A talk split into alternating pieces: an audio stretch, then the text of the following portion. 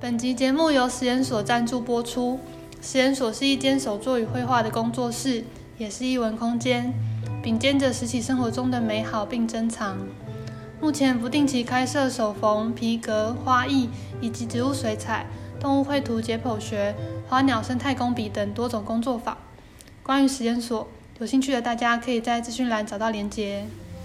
嗨，大家好，这里是实验秀，我是温蒂，我是妹妹，我们是姐姐妹妹，也是学姐学妹。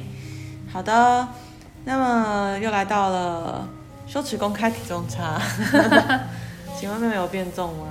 没有，可能有啦。我觉得其实最近腰有点紧，好像不是很健康的胖法，所以是体脂升高了。可是体体脂升高不一定体重有变重。对。感觉我应该同步追踪我的腰围，我们两个都需要追踪腰围，这是某一种家族。但我觉得女生腰围被那个月经影响有点大。我还好哎，因为虽然还是有点不知道到底为什么，可是月经来之前很多人肚子小腹都会凸，就是胀起来。是水肿吗？可是也不会只胀小腹啊。我不知道是不是摇头说他不会，是不是在那个时候前列腺素比较多，或是某一些荷尔蒙升高导致你那边 FSH 子宫子宫那边的一些血流可能比较多吧。好在总之通常就是月经来之前小腹都会似乎那个黄体素会让让腹部肿，就是有胀感，就是根据在做不是胀感，是真的变大。哦，就是想说最近什么了，然后就看看时间好像要到了。那我是完全没有。我的经前症候群大概只有胸部有点感觉哦，其他的胸部也是蛮有感觉的。头痛会有时候会头痛，大家也可以分享你的经前症候群在留言的地方哦。没错，应该大家的症状都不太一样。我觉得我记得有一次有一次我快来的时候，然后你在骑机车载我回家，嗯、然后因为路上很多人孔盖嘛，然后我就胸部很痛。就每震到一下，就觉得胸部好像有人就是这样捶他一下，嗯，然后就只好一只手捧着我的奶，然后 就就这样就这样慢慢就是在你后面搭车回家。你好夸张，你是因为没有、啊？我记得我那次有一次跟你说你，你不要一直骑到人孔盖，我撑不住。我那个我我是没有这种困扰啦，就是除非去碰触它，不然是不会觉得疼，因为我的胸部没有那么晃。那样那样晃一下，就是就等于有人碰它，我胸部就不太会晃啊。胸肌强壮，一开一开头就是这方面的话题。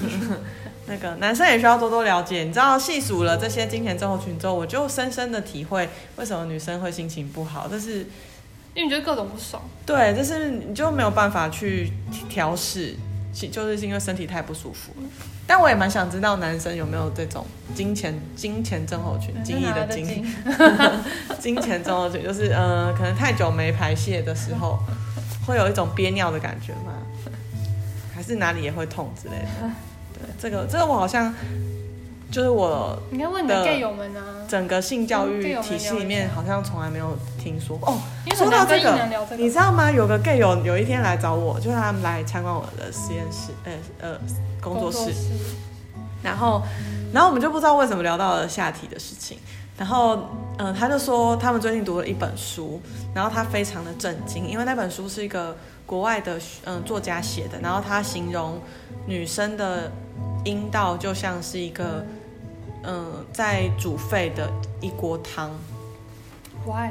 原因是因为就是女生就是会有一些分泌物，然后或者是就是经期的时候会也会有一些东西要流出来，所以它就像正在煮沸的一锅汤，时时会有东西有变化，很澎湃的跑出来这样子。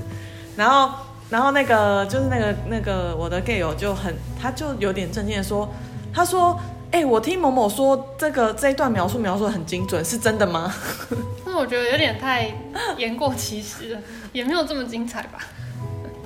就是就是我我说嗯，可能每天也许多多少少会有一些，但没有也没有到就煮沸这样子。然后然后他说他所以真的就是没有办法控制，有时候就是会有东西跑出来。然后我就说嗯，我说对啊，就如果你的内分泌有分泌东西，就跟流鼻涕一样，你没办法阻止鼻涕跑出来。嗯，这形容好吗？我不知道，我觉得会引起 gay 的误会越来越深。总之，总之就是他很震惊。那但但我这样说话说回来，我就想他们还不是一样，就是不是说那个金满则溢嘛，所以他们也会也没办法控制他跑出来的时候，会自己吸收啊。哦，都有吧，跑出来或吸收都有。应该就是会自己吸收。哦好吧，就是这是一个奇妙的男女身那个 身体大不同的话题。扯远了，扯回这。好啊，那个上礼拜就是二二八年假，然后我我其实本来没有要干嘛，但是就是我朋友刚好去动物园，然后我就想说，哎、欸，我很久没去动物园嘞。身为一个生科系的人，就是对动物园会有一些复杂的情感。但我不懂为什么会在没有观光客来，或者是没有小孩的情况下一起去动物园。我我以前就我们国中同学会一起去动物园，就去散步看动物啊。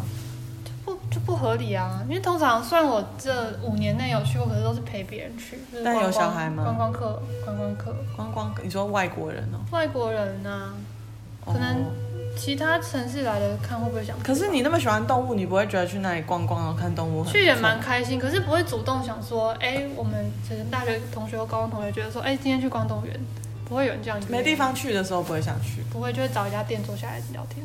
哦，那你们可能是衰老的速度比较快，不想要走动。而且木栅很远呢。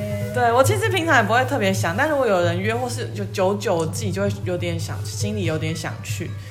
对，然后这时候就需要有适合一起散步的人去，才会想去。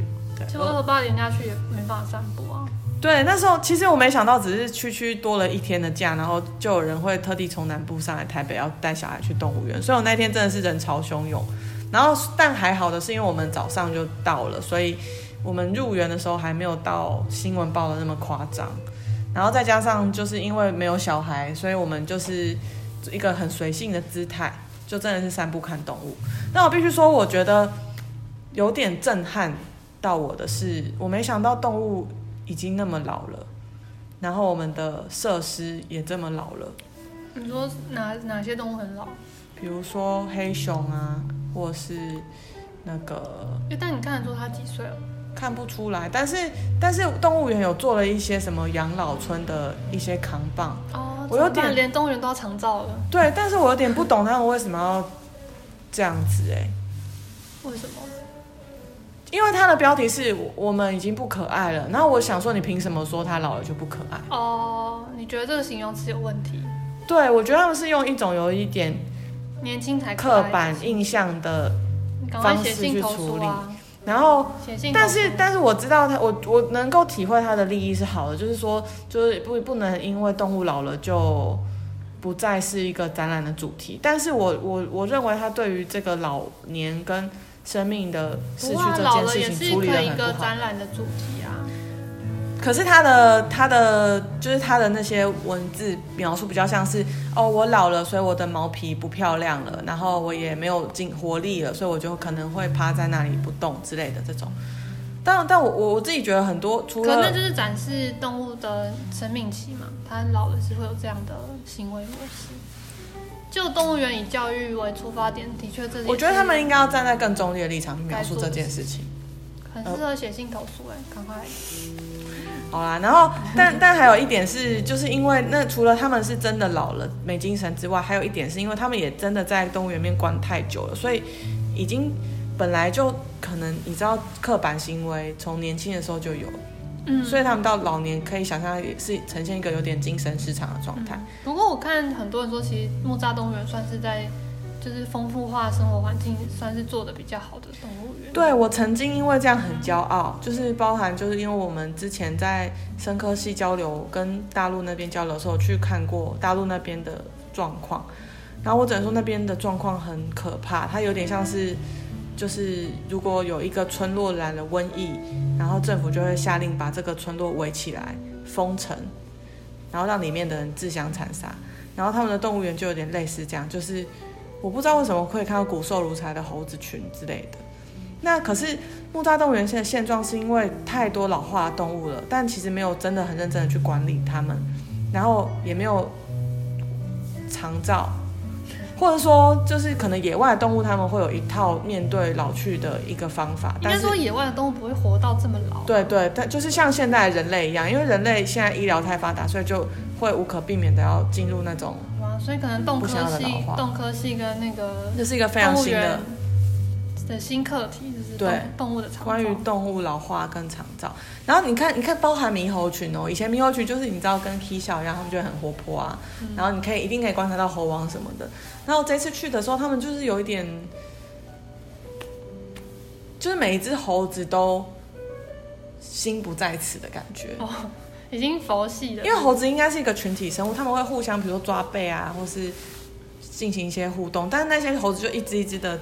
呈现各各种瘫倒在沙发的姿势，然后也可以看到一些比较老的猴子，真的就是脱毛的状态。我觉得会不会季节不对啊？冬天会不会猴子就比较慵懒？我觉得不会，不至于。而且那一天是好天气，并没有下雨，就是阴只阴天，凉凉的这样子。对啊，然后我就觉得内心涌上一股悲伤，想说怎么会这样？然后而且而且而且那种冲击是因为曾经那么骄傲，就觉得说木栅动物园其实在对于动物的管理上做得很好。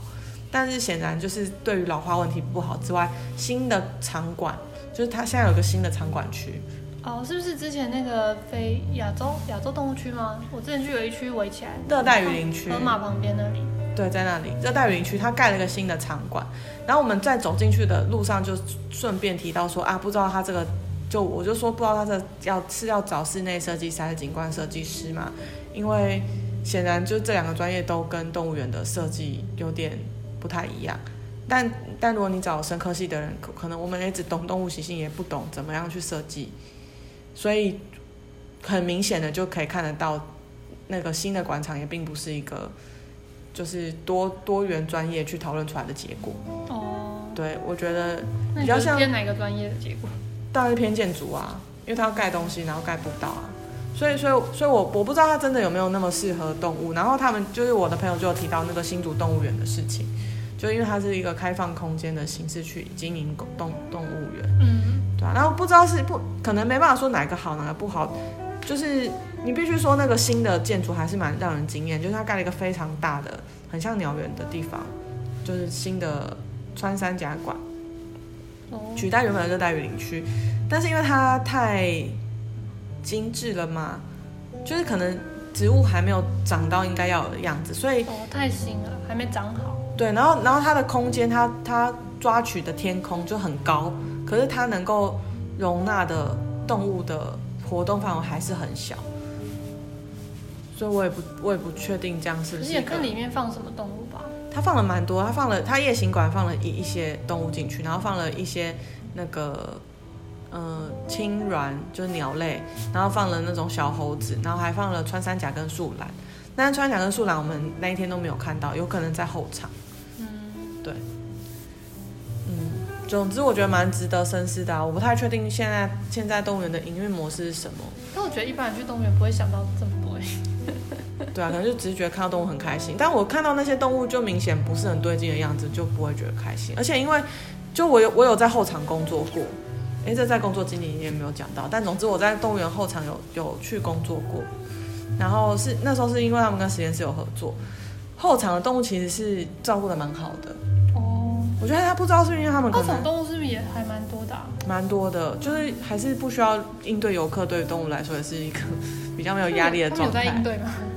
还是被看？我觉得，我觉得他们应该会受到惊吓吧，因为因为就人很吵啊，然后又离他们蛮近的。反正我就觉得看到那些老年动物就，就就觉得他们好像被关在精神病院，然后三十年后的样子。嗯，这是这是我对于动物的同情。没想到妹妹对于这个反而比较没感觉，毕竟平常比较爱动物的是她。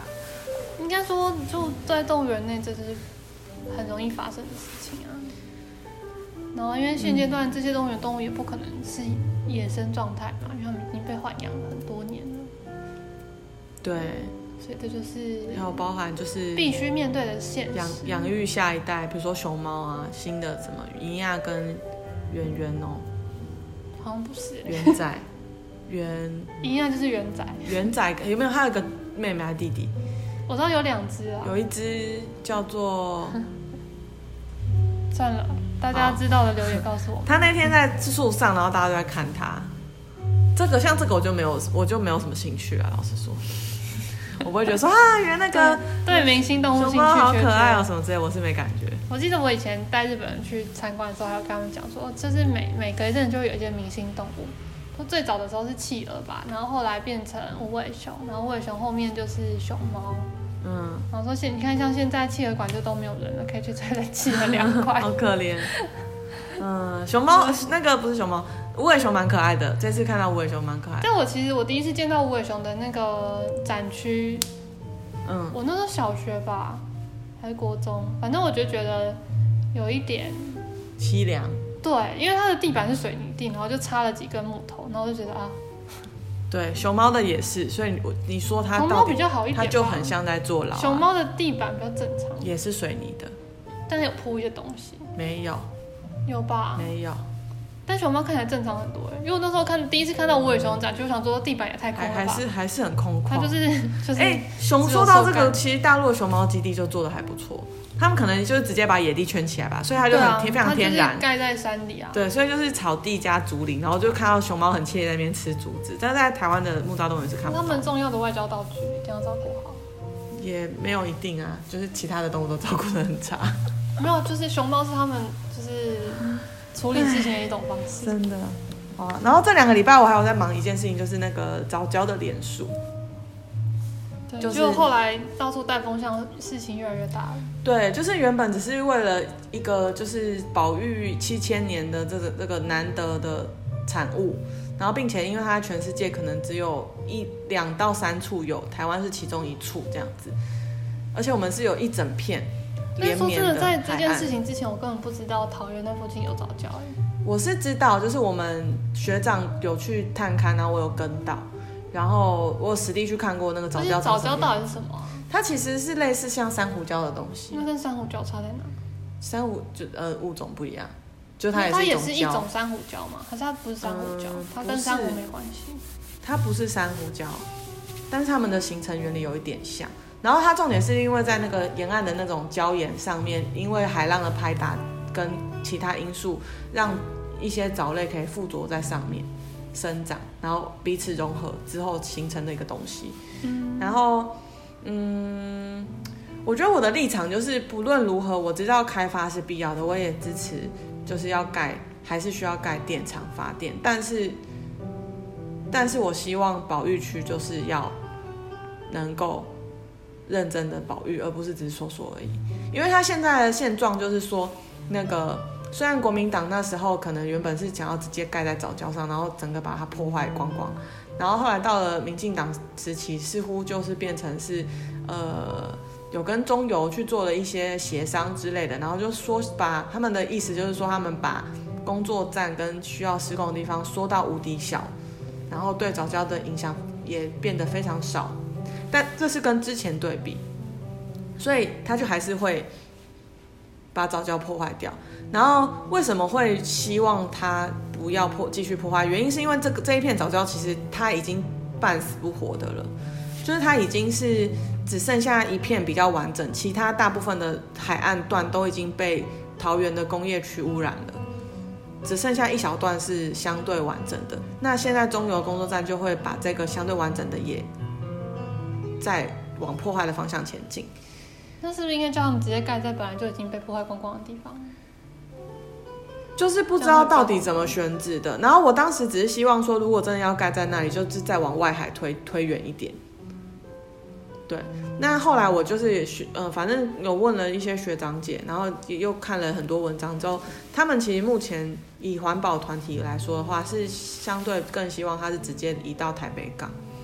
那台北港又有台北港的问题啊，就是这是一连串的角力。对，就是就是我我后我一一开始很挣扎，就是我我我我那时候嗯跟我身边的朋友分享这件事情，因为很多人不知道嘛，然后我就觉得哎，不管怎么样，知道早教有存在在台湾是一件必要的事情，所以我就跟很多人分享，然后也请大家加入一起联署，之后我才发现似乎没有那么单纯，然后。然后就会有人说他是政治角力啊，这是操弄啊，然后又有人说这个是就是要想要起复核四啊之类的，就把这个问题扩展、伸展开到一个有点远的地方，就是讨论到能源怎么用，讨论到核核能到底该不该用，然后甚至讨论到政党到底该不该支持。然后我我我一开始很纠结，因为我我其实是一个没有政党人，然后我对于发电问题，其实老实说。在上一次沟通公投研究之后，我也没有一个很明确的偏向，因为我发现你就是我们的现状是没有办法舍弃任何一个发电方式的，所以你根本就没有办法说我就是要不要什么，不要不要核能还是不要火力，都是不可能的事情。嗯，对，那只能说相对要怎么样去平衡这个发电方式而已。那至于回到这个早教问题，我我就只是单纯觉得说发电厂要盖，但本来就应该要避开这种珍稀物种区。为什么当初会建在那个选在这里，就是很奇怪的事情。总不能因为当初一个错误的选择，就硬着头皮继续改下去吧？然后再来就是说，因为就是很多人跳上早教的车嘛，就想说要搭顺风车，像那个现在很炒得很红，就说啊，这都是国民党阴谋啊，这样。那就我就觉得他们只是后来跳出来搭上顺风车，甚至可能有那个萌萌也有加入这个行列。那我很明确的，我讨厌的其中一个团体，我可以明确的说就是萌萌嘛。可是如果萌萌真的要加入这个团体去支持早教保育的话，那我就觉得好啦，暂时跟他们同路一阵子。但现在就是风向很乱。对，所以吵到风向很乱。对，就是大家大家开始伸展开，乱七八糟在吵。然后但反正我觉得回归到核心的重点就是，不论你今天站在哪一个立场，重点就是我们现在希望早教可以留下来。对，所以我这礼拜就再继续。的，就是邀请大家联署，然后我会帮大家送件这样子。那妹妹就是完全没听过，我也是蛮意外的。我知道这件事啊，但我没有要关心。我是说你以前那个上课的时候，哦、我不知道有早教哦，对，完全不会提到桃园有一块早教哎。哦，所以可能是桃园地区的中学会教到，可能吧，因为早这个就不在一般上课会提到的范围内啊。嗯，就蛮神奇的。就因为早教其实发现很久了，对，嗯，可能没有变成一个观光吧，所以普通人也不会知道。对，然后反正现在目前就是希望公，嗯、呃，联署通过让公投成立嘛。那公投会不会过就是另外一回事，但起码公投过了之后会有大家大部分人会知道。哦，但我看到另一个讨论是说，当初明明在地的环团吧，环团的民间环团的投票可以投票的人数好像超过。政府的什么农委会啊的所有的人，结果还是通过了。没有，然后他们就说，当时明明那些反对的人，就环团反对，他明明就可以开会的时候就出席投票反对，就可以把这件事就是挡下就就挡下来，但他们偏偏就是杯葛他不出席。然后搞到现在一定要公投。可是我我听到的一个说法是说，当时其实环评没有过，但是后来硬是闯关过了。啊，在现在就是风向很乱啊，什么都有。但不管他们怎么过，就是不应该这样。然后还有就是，为凭什么中油可以盖在那里？就是就是从我刚刚看到那个，然后所以才会有人阴谋论说，觉得他们就是故意要把这件事吵得很很闹，因为他通常你开会弄完，一般民众不会知道发生什么事。对，嗯，对啊。然后，即便中油承诺说，哦，他可能只盖在那里之后就会花钱去保育啊，那我就想，那又何不就再花钱选别的地方盖呢？对，但必须要面对，就是假如真的是就是成功公投之后保护保早交，然后就是发电厂的工作站不盖在那里，要盖别的地方的话，那一切就要重跑一次程序，就要选址环评，然后再开始盖，然后预测就是会有。大概十年左右的缺电期啊，整个台北地区，对，可能对经济会造成一些影响，还有民生，对，好，就是这样，反正在意人就是在意，不在意人还是不在意，但反正就让大家知道一下这件事情。其实藻礁存在与否，关系到的就是整个算是海洋跟海岸的生态系嘛。然后我自己觉得你，你今天一旦不在意某一个保育点，就会接着不在意其他保育点，总有一天地球就是这样灭亡的。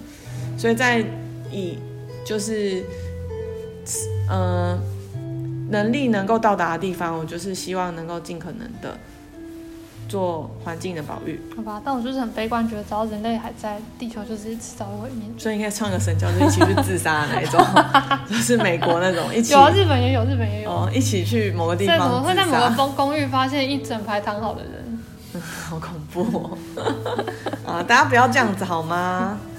好了，今天的主题快点。今天来到了，今天就是我开始决定要做工作室。哎，听到这边不知道大家知不知道？反正我就是有一个定制工作室，大家知道吧？一打开 Podcast 前面就有了。对，哦，也是哎。对啊。好，那这个工作室就是后来跟一个伙伴一起合作，所以我们就会有，呃，我是手做的部分，然后他是植物绘图的部分，然后我们后来就。又广泛的邀请了一些嗯、呃、生科和生态相关的背景的画画家老师，然后和我这边的一些其他的手作，就是纯手作的一些工艺的老师一起来，就是开开设一些工作坊。说工艺大家也不知道什么吧？比如说皮皮呃皮革啊，精精品皮件，像是 Coach 哎不是 Coach，LV 那种。然后欧洲欧洲的那一种，不是像台湾比较红的是像那种植鞣皮那种原始很原始感觉的皮，不是那种，是另外一种精品皮件。然后然后还有像是最近会有的那个橡皮雕刻，橡皮雕刻就是雕印章，对，然后他会教怎么染色，因为那个好像也需要一点点经验跟学习，然后染出想要的东西印出来。然后重点是他会教怎么设计那个印章的图案。我觉得我看完他的教案，我觉得还蛮神奇的。就是他，因为大家说到设计都会很害怕，就比如说你要画一棵树，对吗？但是橡皮图章，因为我就会觉得太简单。对啊，在学校自己也弄过。没有，但是重点是你要怎么样画出一棵树。哦，你说怎么样设计上印章盖起来是好看的？没有，它的重点就是你不管怎么设计都会很好看。那就画一棵树。因为大家的一棵树，像我啦，我的一棵树可能就是圣诞树，就是很多个三角形。哦，我想到的是很像那个。圆形榕树那种圆哦，有点像是那个花朵状。它不是，它是教大家有树枝的，然后会有叶子，然后透过几何图形去引导，有三角形、方形、圆形之类的，然后你最后会画出一个很像是简化但又很真实的一棵树。对哦，这样听起来比较有吸引力诶。嗯，我觉得只单纯听橡皮图章，我想说我在家自己刻就好了。对，没有，它还有一些设计上的引导，我觉得蛮厉害的。嗯，然后它尾尾就是进阶版会结合到一些刺绣，就很有趣。嗯，然后还有像誓言会啊，我不知道你有没有听过？有吧？日本的老街的路上会有。对，现在台湾越来越多，然后包含市集也是，我还蛮惊讶的。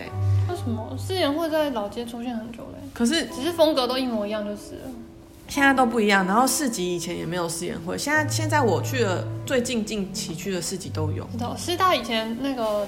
就是便利商店前面，就是我们学校有一块空地，那边不定期会有就是什么社团啊，或者某些系在那边摆活动。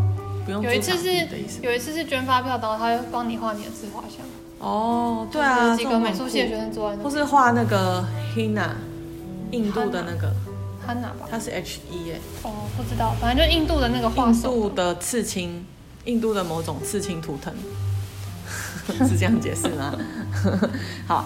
然后，总之就是因为，因为那时候就反正我左思右想之后，我决定要要有有这个工作室，所以我就需要能够养活它。嗯、然后我知道我的手做的东西是没有办法养活一间工作室的，所以我那时候就在找，嗯，希望对，希望可以同时同步进行的工作。然后那时候想过，比如说当翻译啊，就是靠一个一台电脑可以做的事情，然后或者是 SOHO 族之类的。然后后来就是进入了一家智商所，心理智商所当企划。嗯，我以为那时候是当大总管呢，所以其实是企划吗？其实是行销企划，然后会兼一些行政。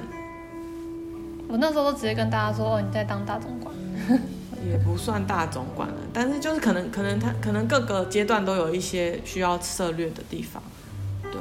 然后那时候，其实我觉得这应该那这份企划工作应该是我的职涯生涯里面遇到比较相对困难的，就是因为它需要蛮多专业知识作为背光但但是就是他们又那当时又希望是有一个非心理相关的领域的人进来，嗯，然后我我那时候是那个人嘛，可是因为他们讨论的过程中，就常常会卡在那个跟心理相关的知识上。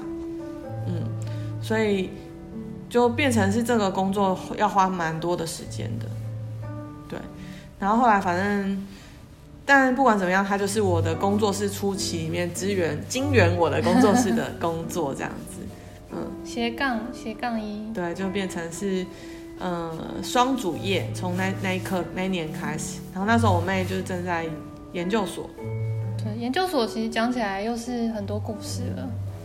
嗯，但是今天可能就讲一下，说到底为什么最后我会念研究所？因为其实我在大学入学的时候，并没有特别觉得一定要念研究所怎么样，那其实是倾向于不要念，因为觉得一直念书有点浪费时间。然后后来是，反正我交换上个礼拜讲交换嘛，我就是交换学生回来之后，我就选了一个研究室进去。那个时候还是大学生，然后大学生可以进研究研究室当专题生。然后因为我留学完就已经决定就是没有要出国念书这件事情，然后所以一个是进研究室，一个是评估一下自己到底有没有做研究的手艺啦。因为其实蛮多老师会提到说，你读书跟你做实验其实完全两件事情。有些人是没办法念书，但做实验很厉害；有些人是就都可以，有些人是都不行。反正对大家就是看自己的才能啦。然后所以那个时候去研究室也是想说先试试水温，然后一个也是看跟老师有契不契合吧。因为其实做研究，你跟你的指导教授有没有办法沟通，是一件很重要的事情。甚至比你选学校还要重要，因为学校最后就是你的毕业证书上面的那几个字。但是如果你跟你的教授很合不来的话，你可能连那张纸都拿不到。我我觉得那个重点是因为当时当时就是我们系上的大学部已经可以进实验室了。其实大部分学校都可以啊，只是你有没有去开这个口？因为老师并不会特别说哦，我们就是可以来哦，老师们不会这样。呃，就是就是因为我是有进实验室的人嘛，但我那时候其实是先以人发系为优先，可是当时的人发系的教授们是不收大学部的。有收啦？不收，因为我，我们有收，因为大一大二的时候就有老师后来才进来的。可是其实大一、大二就陆续会有老师说，你们有兴趣可以来或什么。那就是我想进的那那两两三个营养实验室都是不收大学生，哦，或是他可能要到大四才收。然后我觉得是很棒的人力耶，因为现在其实有蛮多研究是觉得你大一、大二想来也可以啊。没有，我们那老师那时候那时候老师讲的很直截了当，他说因为我们研究是需要的是一些。至少要会研究法或什么什么背景的，他们不想要收，不需要啊，什么都不会的。所以我那时候反而是，我那时候反而是没有帮营养相关的教授。是不是问卷类的那种？不是，就是我要做实验啊。但我反而是去帮家家庭组的一些老师有做一些 coding 的实验，或者当帮幼教组老师去做一些他们相关的那种社会科学实验的小助手。总之，其实我觉得，如果你对研究有兴趣，或是你不确定你到底要不要念研究所的话，其实大学你选一个你课比较没有多的那学期，你去某一个老师的研究室，或者某两个，我觉得应该也都 OK 吧。你就去研究室当专题生，看看自己在这方面到底。有没有办法做？然后跟那个老师合不合得来？因为哦，大学生可能还遇到的问题是，就算你念同一间学校，同一个老师对待大学部跟对待研究生的态度可能会差很多。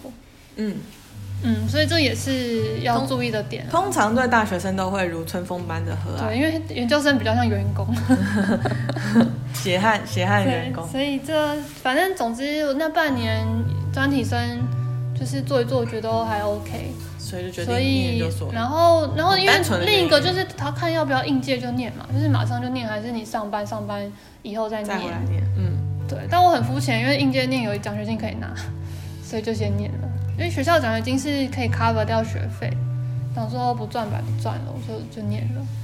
嗯。然后，那我的动机，因为大家都会说你念念研究所想要干嘛嘛？为什么要念？然后我自己其实我就很单纯觉得大学的时候看 paper 很慢。你可能看一篇一小时都看不完，然后就觉得这样真的是很浪费时间的，然后做了一件更浪费时间的事，有没有浪费更花时间的事情？因为念完研究所期，你看 paper 就会很自然变得很快，因为你写论文啊，或者你做研究就会必须要看很多论文，所以你现在如果只是看个摘要，应该几分钟就看完了啦。然后看一篇 paper 可能也从一小时变成现在十五到二十分钟就差不多了。现在可以看看关键字跟重点就好。对，反正因为写论文的过程，你会需要一直筛选这些是不是你要看的东西，所以你在浏览论文跟挑选它是不是你需要的的能力会变得很好。那你会尊因此而尊敬硕士跟博士吗？啊，不会啊，我本来就没有这种心情了。哦，因为我是发现就是应该说我会很佩服愿意签下。念博士的那个人，有种那个当兵签下去的感觉。对，有人在说我在念博班呢，我就会觉得啊，真是真是一个勇敢的人。好，但我我觉得我的情况完全相反，就是我因为我是大三就进实验室，我是一个热爱做实验的人，而且我当时会选择念三类组，也是因为就高中的时候，我就是因为我我放不下做实验这件事情，我想要能够进实验室摸这些仪器，所以才决定念三类而不是去念一类。然后，所以我进大学一直以来就是想要进实验室，所以我才会知道说就是老师不收。然后反正后来就是就在生科系那个实验室混了嘛。那，嗯，我必须说，因为我做实验就是一直以来手感都很好。就不管是有机化学啊，或者是生物相关的实验，对我来说都不是一件困难的事情。然后我也很喜欢，然后 data 也很好。但偏偏没念研究所。那我那时候为什么没念呢？其实其实超多老师叫我念的。就我我只要我有进进去做实验的，不管是工作，就之前工作，哎，我之前有讲到。有啊，有讲杨明那边。对，我在杨明那里医学院里面工作嘛。然后或是我之前。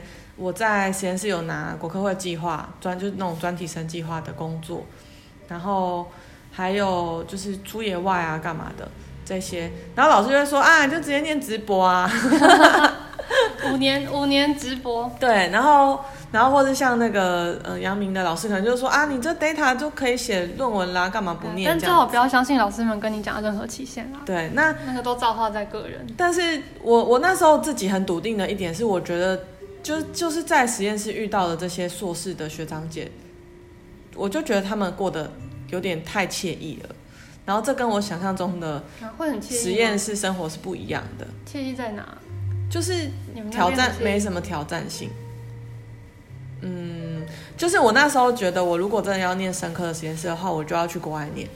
然后我也有一阵子在挣扎这件事情，所以我做了小小的 GRE 的前前期步骤。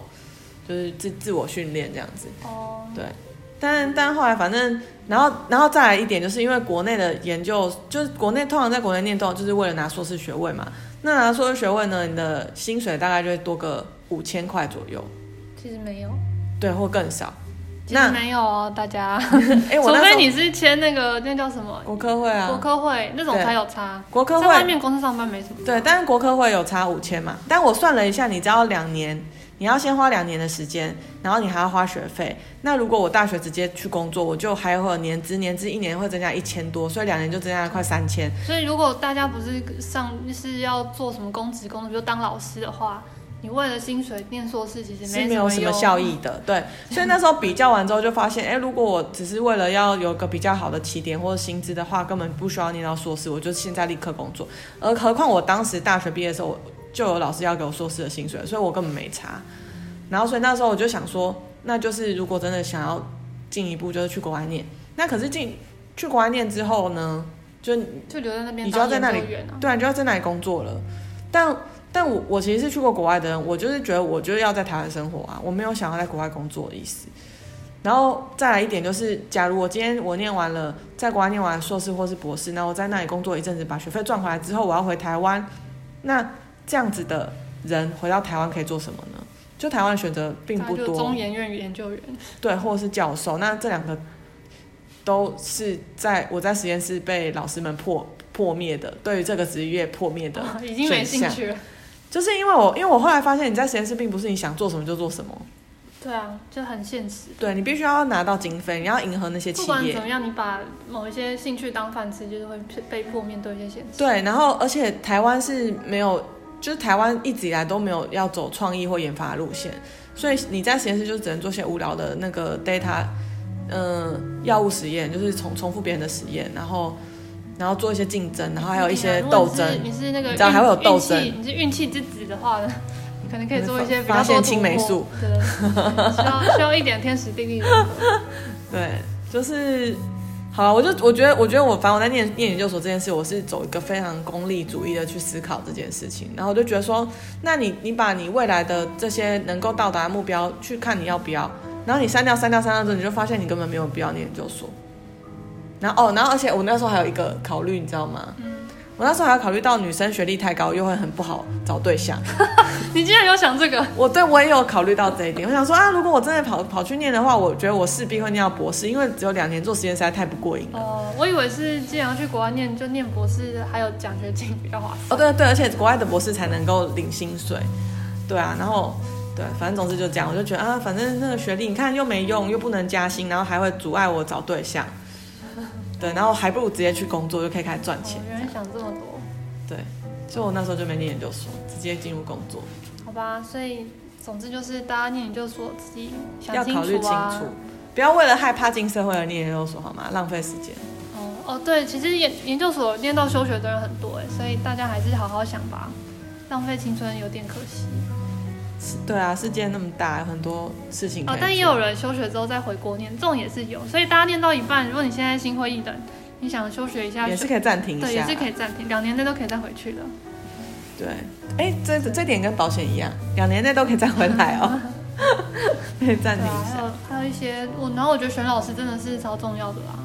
因为其实我那时候，你是你是选合不合的老师对不对？我觉得是你们沟通要可以沟通，因为你跟你的指导教授不能沟通的话，那你他就没办法指导你。没有，有跟你说有另外一派，我同学呢是选讲话的吗？不是，我同学是选大佬，哦、他们老师是一个色胚，不是，但是是一个大佬，所以资源很丰富。有另一种选择是你之后就业会跟这个研究所有关的话，你要选那个人脉广的老师，他会直接帮你介绍很多工作。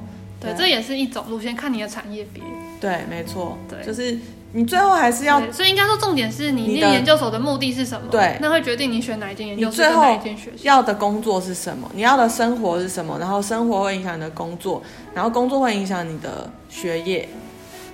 嗯、哦，今天今天就是系上老师来找我，然后他有问我说：“哎，那为什么我当时没有想要当老师呢？”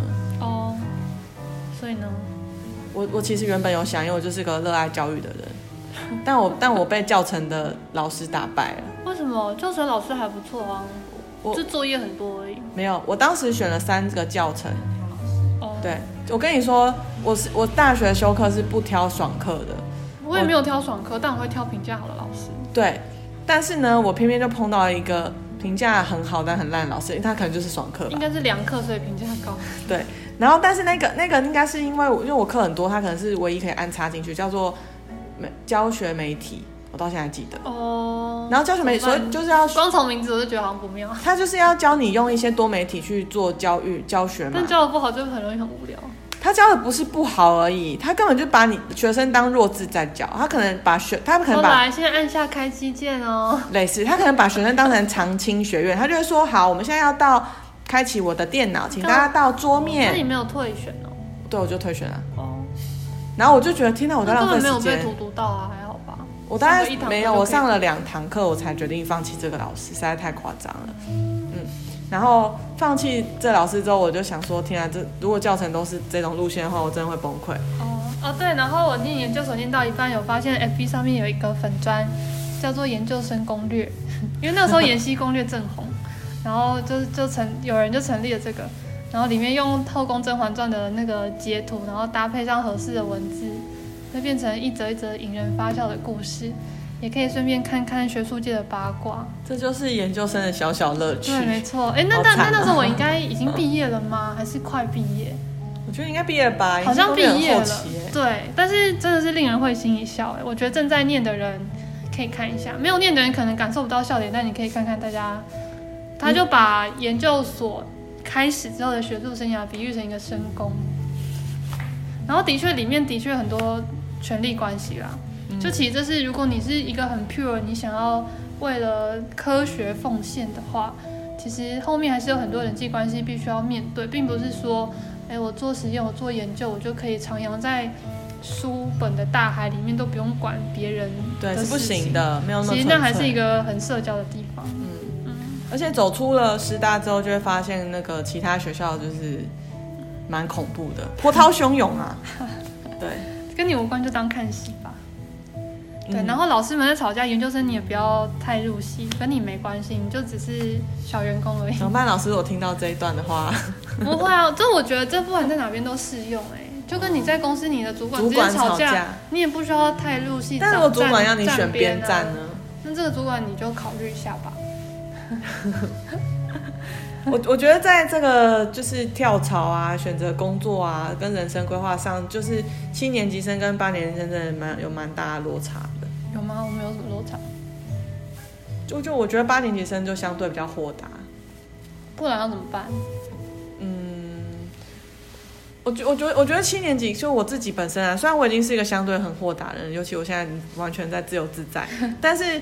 但是我我我觉得我还是难以避免的会有被影响，觉得可能要从一而终，或者说，嗯、呃，你需要就那个忠诚度啦。你你一直斜杠，然后你跟人家说从一而终，是误会了什么？因为我就发现这些职业都不不值得从一而终，所以我就跳脱出来啊。那不就是大家都是这样吗？可是我不会想说要一直换工作，一直换工作，或是说没有人真的很想换工作吧？就像我原本想讨论的话题，那要禁止妇女堕胎的一些法条，没有人的兴趣是堕胎啊。不是，但是大家就会觉得说，反正这个工作可能就做个两三年，他就是你就就有点像是约炮，只是一夜情，所以你就不用太顾虑太多。那如果今天你是要跟他步入恋爱关系，或是要结婚，你就会开始要求他应该要善良、要美好、要对你好之类的。Oh. 那如果一夜情，可能就肉体好就好。那我觉得现在大家对于工作的态度就是，好了，反正短期内也可以给我钱就好，然后长远来，但我觉得是不是因为经过二十二 K 时期，所以大家对工作的期待就变低了。以前可能会像我们爸妈那年就觉得哦，第一份工作就做到退休。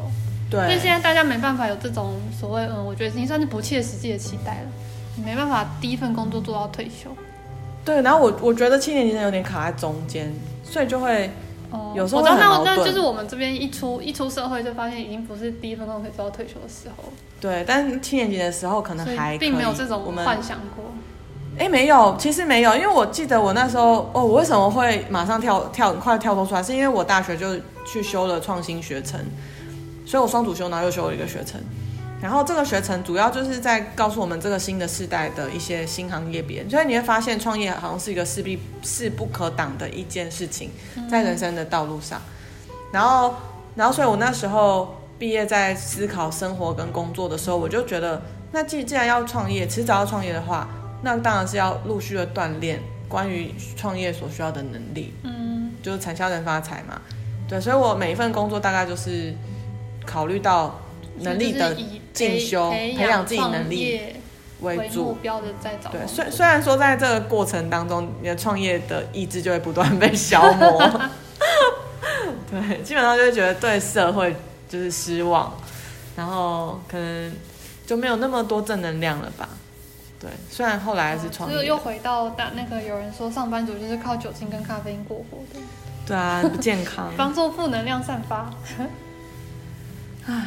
就今天时间已经到了耶！哎，对，我们今天录好久，天啊，好吧，那我们本来结尾想要跟大家聊一下对音乐的事情，时间没有时间的问题，对，下下次再跟大家聊喽。果然研究所这种事情一开聊就可以聊，就跟当兵一样，真的只要一次就好了，不需要再一次。哎呀，你们这些人哦，做实验还是很有趣的啦，这本身很有趣啊。你要有时间压力跟目标的时候，就很就是会有一种痛苦。也是，对，毕竟我不需要写论文，我只需要做实验。对，我们我们是有业绩压力。那今天就到这边啦。如果喜欢我们的内容，请给我们五颗星和留言。我们会很认真的阅读每一则。如果有想听什么内容，也欢迎留言告诉我们哦。也许会实现大家的愿望吧。那就这样啦，拜拜。拜拜。